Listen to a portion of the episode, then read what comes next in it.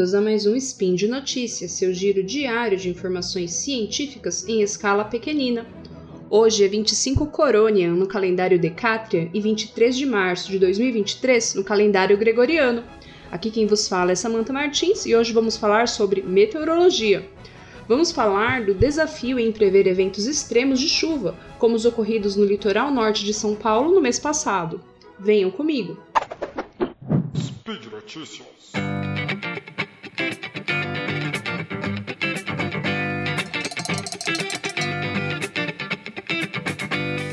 As chuvas intensas registradas no mês de fevereiro de 2023 no litoral norte de São Paulo deixaram mais de 60 mortos e muitos desabrigados.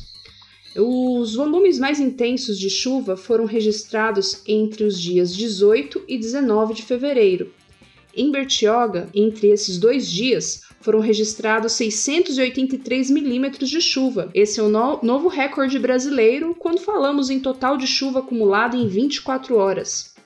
Antes, é preciso a gente explicar aqui para os ouvintes o que significa a unidade milímetros de chuva. Vamos imaginar juntos um tanque de área, de um tanque, né, de área 1 metro quadrado. Se jogarmos um litro de chuva dentro desse tanque, teremos uma lâmina d'água de 1 milímetro. Assim, 1 milímetro de chuva significa 1 litro de chuva em uma área de 1 metro quadrado. E essa é a unidade oficial usada para comunicar quantidades de chuva. Quando falamos em quantidades de, quantidade de chuva ou quantidade de precipitação, a gente precisa explicar o intervalo de tempo em que esse registro foi feito.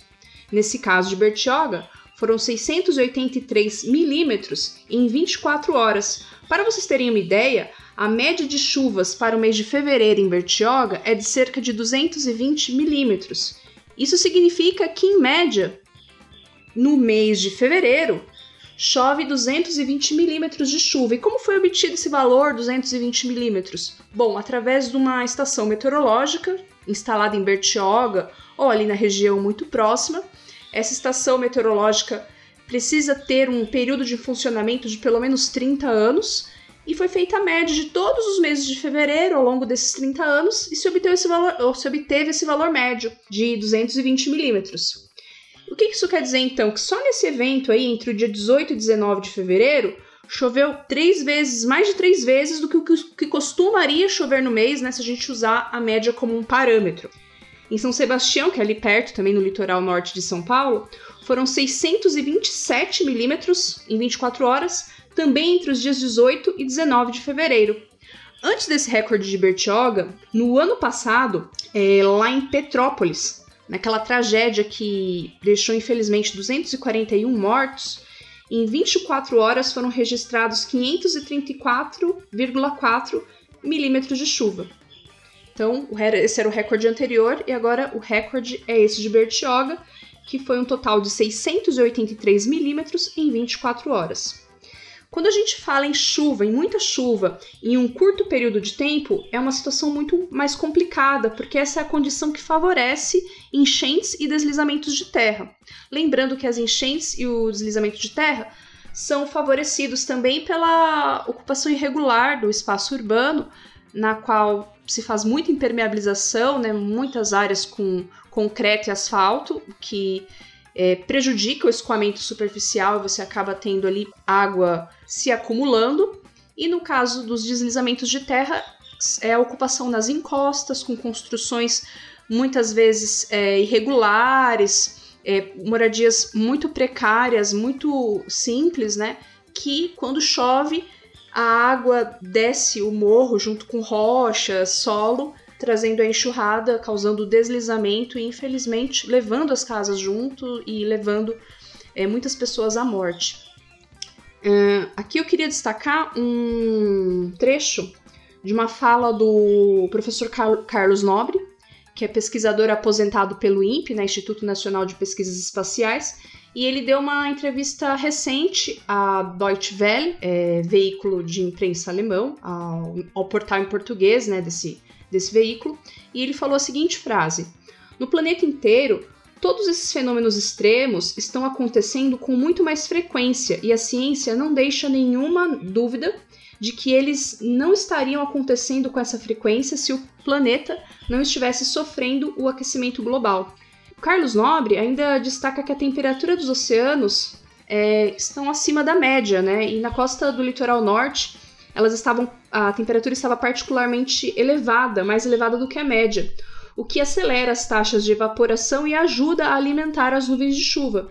Assim como ele, né, a comunidade científica da área de climatologia é unânime em associar esses eventos extremos, como essas chuvas que ocorreram lá no litoral norte, com o aquecimento global. O Carlos, professor Carlos Nobre ainda destaca a importância de melhorarmos os modelos meteorológicos para que possamos prever esses fenômenos extremos e poder comunicar à população a tempo para evitar mortes. A presença de sirenes nas vias públicas poderia ajudar, do mesmo modo que essas sirenes são utilizadas nas cidades americanas, onde costumam ocorrer tornados. Essas sirenes tocam quando há perigo, há sinal de perigo, e elas são controladas ali pela Defesa Civil, que faz o monitoramento e quando está numa situação de perigo próximo, chuva muito forte, deslizamento pode ocorrer a qualquer momento, as sirenes são, seriam tocadas. E essas sirenes não estão instaladas ali no litoral norte e elas poderiam é, evitar aí muitas mortes. É, claro, se essas sirenes fossem adotadas, seria também necessário um trabalho de educação para a população compreender a importância de deixar a área em caso de perigo. Esse problema na previsão de eventos extremos é, não é um problema só do Brasil. Embora nações em desenvolvimento, como é o caso do nosso país, tenham mais problemas de infraestrutura. Em 2021, por exemplo, teve um fenômeno extremo lá na Alemanha, a inundação do rio A, e também ela não, também não foi muito bem prevista pelos modelos. Mas a diferença é que nos países mais ricos investe-se em infraestrutura e pesquisa e também na reconstrução dessas áreas afetadas, a reconstrução é mais rápida. É, instituições de pesquisa no mundo inteiro têm investido no monitoramento e na previsão de fenômenos extremos. Ainda, infelizmente, né, nos deparamos com o grave problema do racismo ambiental. O racismo ambiental é resultado de um sistema de desigualdades sociais que perpetua a discriminação e a exclusão de certos grupos da sociedade, que são muitas vezes é, base, esses critérios de exclusão são muitas vezes baseados em raça, etnia, classe social e gênero.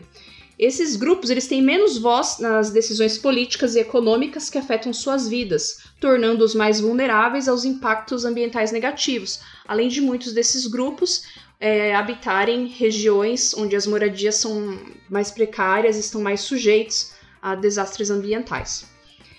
Pessoas mais pobres foram as mais atingidas pelas consequências das chuvas extremas em todo, né, dessas chuvas extremas no litoral norte. E infelizmente é um que a gente vê toda vez que tem uma catástrofe natural. No começo de março, aí já um outro evento extremo, né? Chuvas intensas atingiram bairros nobres de São Paulo, capital. No entanto, é muito provável que esses lugares invistam em infraestrutura para minimizar as chances de problemas no futuro. Esse é um exemplo de que, enquanto houver desigualdades sociais, apenas alguns conseguirão se adaptar às mudanças climáticas através de recursos tecnológicos. Bom, por hoje é só. Se você gosta do nosso conteúdo, dos nossos podcasts, compartilhe e divulgue em suas redes sociais. Considere tornar-se um apoiador do SciCast e de todos os podcasts do Portal Deviante. Entre em deviante.com.br e saiba como fazer isso. Até a próxima. Obrigada.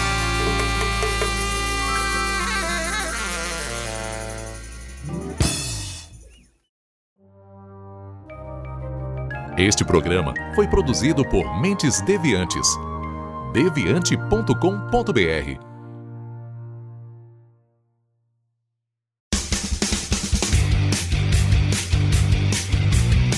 Cortes, edição de podcast.